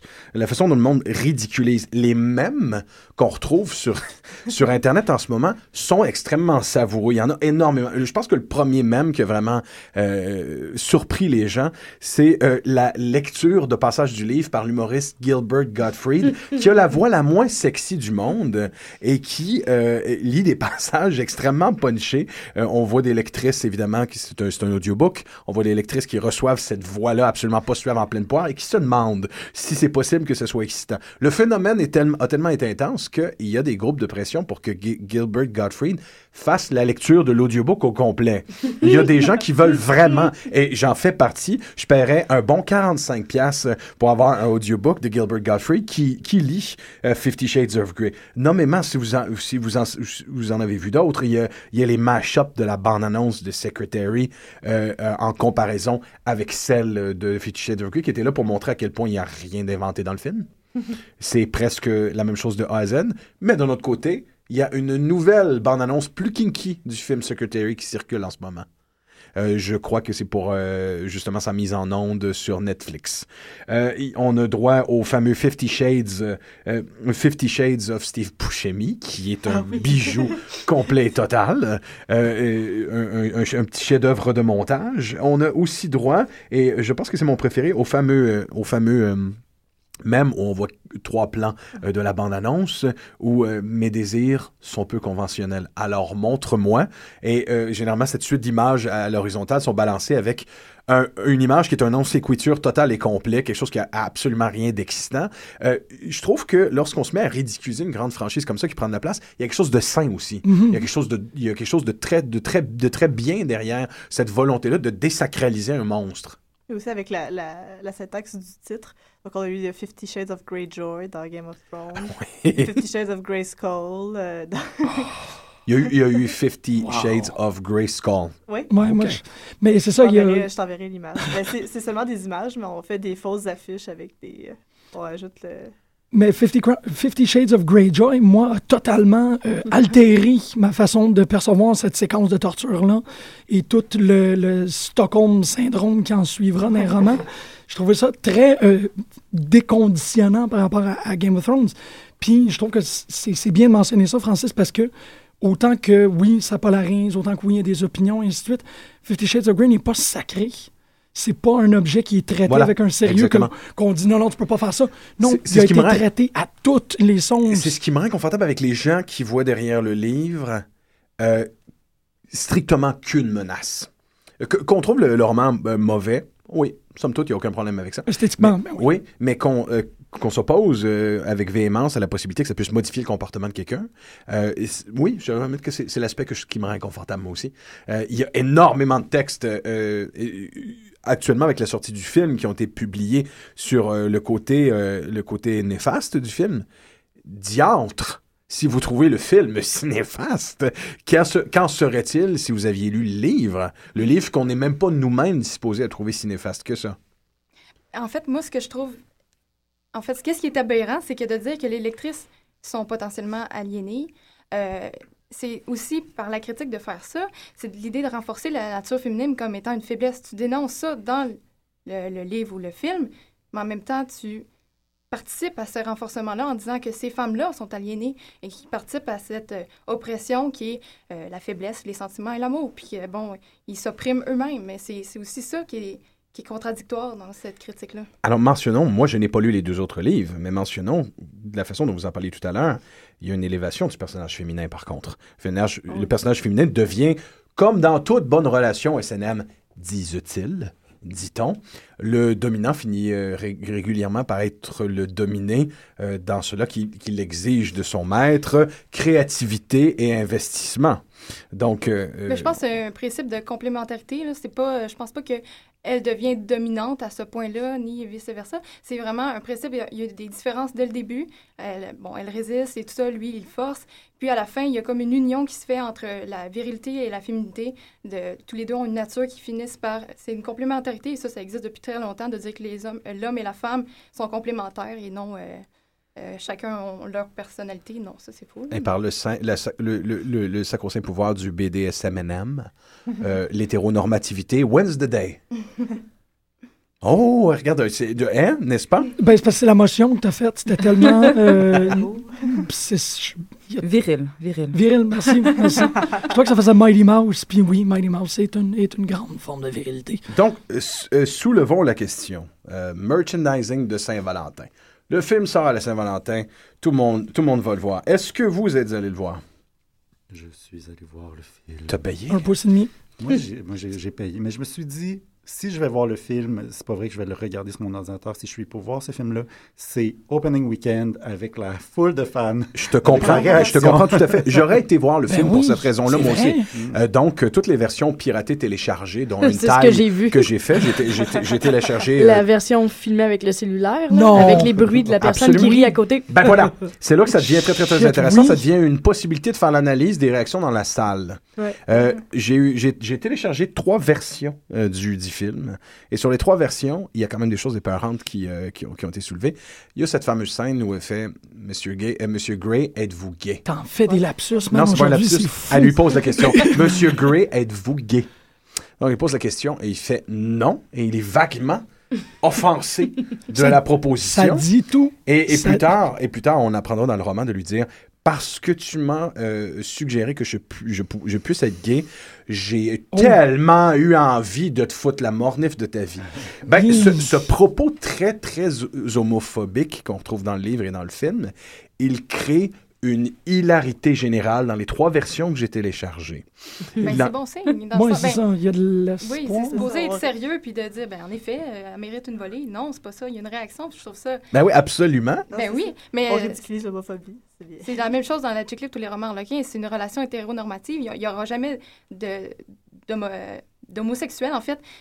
Puis s'il y en a, mettons, dans la chiclette, c'est le petit ami, euh, le copain de la- l'héroïne qui le, est le confident. Il y a pas rapport retrouve dans vraiment Sex and avec the City. Ouais, Ouais, ouais. mais il y a des harlequins euh, homosexuels aussi, mais, Oui, mais on ça va être que ça s'adresse ouais. tout le temps à la communauté homosexuelle, jamais à la Oui. communauté Et pourtant, il y a tellement de lectrices de ces histoires-là. Ouais, c'est ça. Bah, c'est le moment de l'émission où euh, nous avons euh, euh, disséqué, déconstruit, où nous avons été pour, où nous avons été contre. Les lignes qui sont revenues, c'est nous avons peur que le mastodonte euh, euh, empêche l'attention des gens vers the real deal, the real stuff. Je vous laisse la table.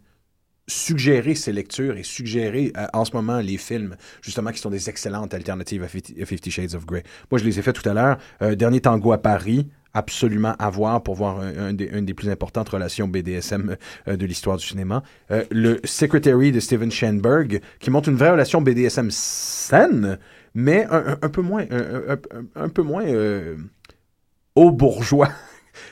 C'est un plus petit bureau, un plus petit job de bureau, un plus petit job de secrétaire. donc, c'est un peu plus euh, au ras des pâquerettes, c'est un peu plus euh, col bleu. Euh, donc, c'est un peu plus rassurant et plus près de la ménagère aussi. Et euh, il faut lire absolument, absolument neuf semaines et demie. C'est un roman exceptionnel euh, qui a, lui, justement, une, l'auteur a une plume, excep- une, une- une très, très, une très, très belle plume. Je veux d'autres suggestions. Moi, j'ai, je suis grande fan de Histoire d'eau. Ah ouais, je- Euh, je- et la bande dessinée aussi adaptée par Kripax, qui est comme... Ben, je peux pas vous le prêter, les pages du milieu sont toutes collées. Eh ben voilà. Merci. Voilà. Moi, en fait, euh, je pense que d'ailleurs, un auteur euh, sur Pop en stock qui a fait une analyse comparative Oui, oui, d'histoire d'eau. ça. Ouais, c'est Ah, toi qui moi l'as fait? C'est qui Euh, toi qui non, c'est moi. Euh, non, non, pas, pas avec Fifty Shades, par exemple. J'ai fait une analyse comparative avec Histoire d'eau, puis euh, Histoire de l'œil de bataille. Ben voilà. C'est un petit peu dans les mêmes thèmes, là. Il, il était vraiment euh, de mise qu'il y ait beaucoup de femmes à cette émission-là pour euh, démystifier un peu la chose. D'autres suggestions? Moi, euh, c'est- pas tellement BDSM, mais mon roman érotique préféré, c'est pas juste mon roman érotique préféré, c'est un de mes romans préférés ever, c'est Emmanuel de Emmanuel Arsan. C'est un livre qui m'a, euh, je, l'ai lu très jeune, mais c'est un livre qui est incroyablement sensuel, qui est bien écrit, qui est superbe et qui en plus euh, te, fait te poser des questions sur toi-même. Tu te dis, mais OK, qu'est- qu'est-ce que j'ai envie d'avoir dans une relation de couple, moi? Où est-ce que j'en suis? C'est vraiment un livre intéressant, puis c'est superbement bien écrit.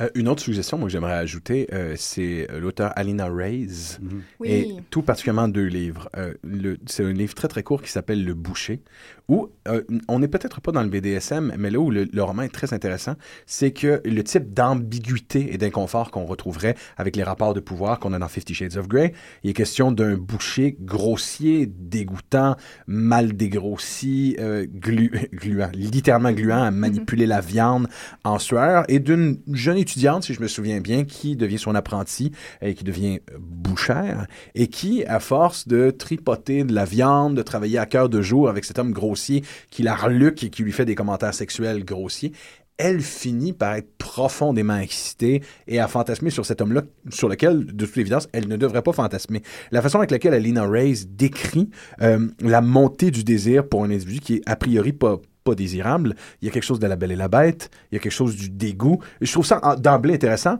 euh, parce que le personnage, justement, n'a pas la perfection physique et diaphane du personnage de Christine Grey. Mais elle a écrit aussi une version pornographique d'un livre dont vous êtes, livre dont vous êtes le héros qui s'appelle Derrière la porte, où l'on peut jouer euh, autant en tant que femme comme. Donc, euh, on, suit les aventures.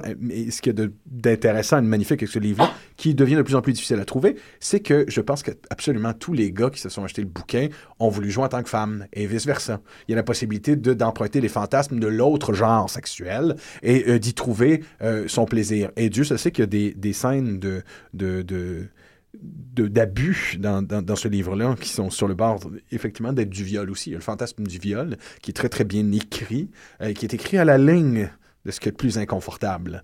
Euh, les syndromes de Stockholm, de séquestration, on en trouve à, la- à l'appel euh, dans les œuvres d'Alina Reyes. Mais c'est jouer entre cette limite-là qui, est- qui est le fun aussi, qui devient Ouais, ça, c'est le érotique. principe de Ben, érotique, transgression interdite. C'est c'est clairement ça. Je, je pense que c'est au final, euh, alors qu'on traite vers la fin de l'émission, j'ai l'impression que c'est précisément ça l'inconfort fondamental que Fifty Shades of Grey crée, c'est que il faut être sur la ligne médiane qui suggère la mise en scène du viol. Euh, c'est pour ça que j'ai posé la question de la culture du viol dès le départ. En fait, il y a un parallèle, je pense, à faire aussi avec toute l'évolution de la pornographie, par exemple. Avant, c'était sexy de voir la femme se dénuder. Maintenant, dans la pornographie, la femme est nue d'emblée. Et puis, on va jouer justement sur le niveau de violence, sur le niveau de dégradation. Donc, je pense qu'on retrouve un peu ce parallèle-là de façon très indirecte à, à travers Fifty Shades. Puis, ça nous piste un peu justement sur vers où va s'en aller, euh, va évoluer la pornographie. Est-ce qu'on va retrouver aussi une certaine dose d'érotisme? Je pense que c'est des aspirations auxquelles on peut rêver, du moins. Mentionnons-le, euh, la pornographie hétérosexuelle, hétéronormative contemporaine euh, met constamment en scène le viol. Il y a des sites même, euh, euh, actuellement, je, pense à, mettons, au site King Factory, où des, où des femmes, des actrices sont des, des esclaves sexuels. Et après leur scène, il y a généralement, vous m'excuserez le mot anglais, un disclaimer où la comédienne elle-même se doit de dire qu'elle était consentante à tout ce qui vient de se passer. Évidemment, je pense qu'il y a même une partie très malsaine de l'excitation de ceux qui vont aller sur cette ces sites-là, euh, qui ne savent pas si le disclaimer est véritable ou s'il a été extirpé de force de la femme en question. C'est les zones floues avec lesquelles on gère en ce moment, avec lesquelles notre génération devra se démerder. En, en l'occurrence, Antonio Dominguez-Leva l'avait très bien dit dans sa, dans sa présentation du très euh, pertinent dossier qu'il y a sur le site de Pop en Stock. Euh, il y a beaucoup de penseurs qui vont en ce moment au contraire le fait que Fifty Shades of Grey est le signe inévitable et positif, et positif de l'égalité des opportunités pornographiques. Les femmes étant maintenant libres d'accéder sans aucun complexe à leur propre pornographie.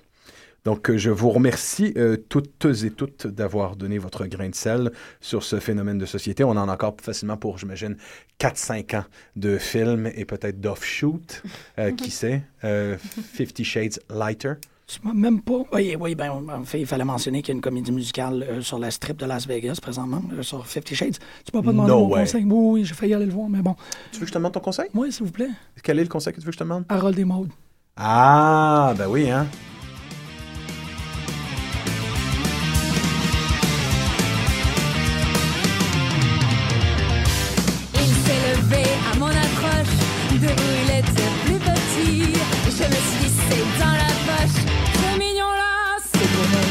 Il m'a arrivé jusqu'à l'épaule, mais il était rablé comme tout. Il m'a suivi jusqu'à ma biole, et j'ai crié vas-y mon loup, fais-moi mal. Envoie-moi au ciel, fais-moi mal. Moi j'aime l'amour qui fait boum. Il va lui faire mal, il va lui faire mal, il va lui faire mal, il va lui faire mal. Il n'avait plus que ses chaussettes, de belles jaunes avec des raies bleues. Il m'a regardé, d'un œil bête, il comprenait rien, le malheureux. Et il m'a dit l'air désolé, je ne ferai pas de mal à une mouche. Il m'énervait, je l'ai giflé, et j'ai grincé d'un air farouche. Fais-moi mal, Johnny, Johnny, Johnny. j'ai pas une mouche. Fais-moi mal, moi j'aime l'amour qui fait boum. Vas-y, fais-lui mal, vas-y, fais-lui mal, vas-y, fais-lui mal. Voyant qu'il ne s'excitait guère, je l'insultais sauvagement. J'y ai donné tous les noms de la terre, et encore d'autres, bien moins courants. Ça l'a réveillé aussi sec, et il m'a dit arrête ton char. Tu me rends pour un peu je vais t'en refiler de la terre qui me fait mal. Mais pas avec les pieds, si, tu me fais mal. J'aime pas l'amour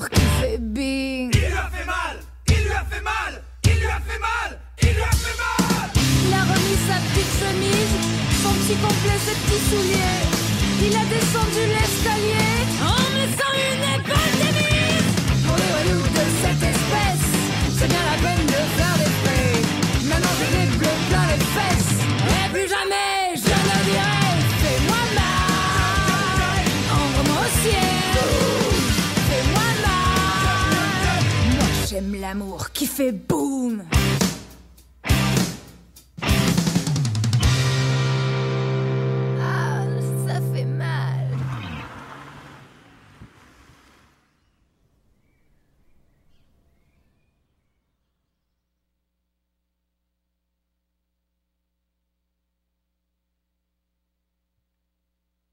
Ok, silence. Action!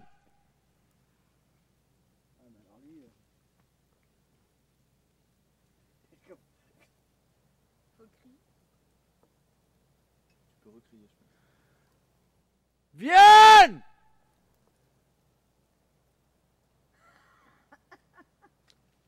Allez, viens! Action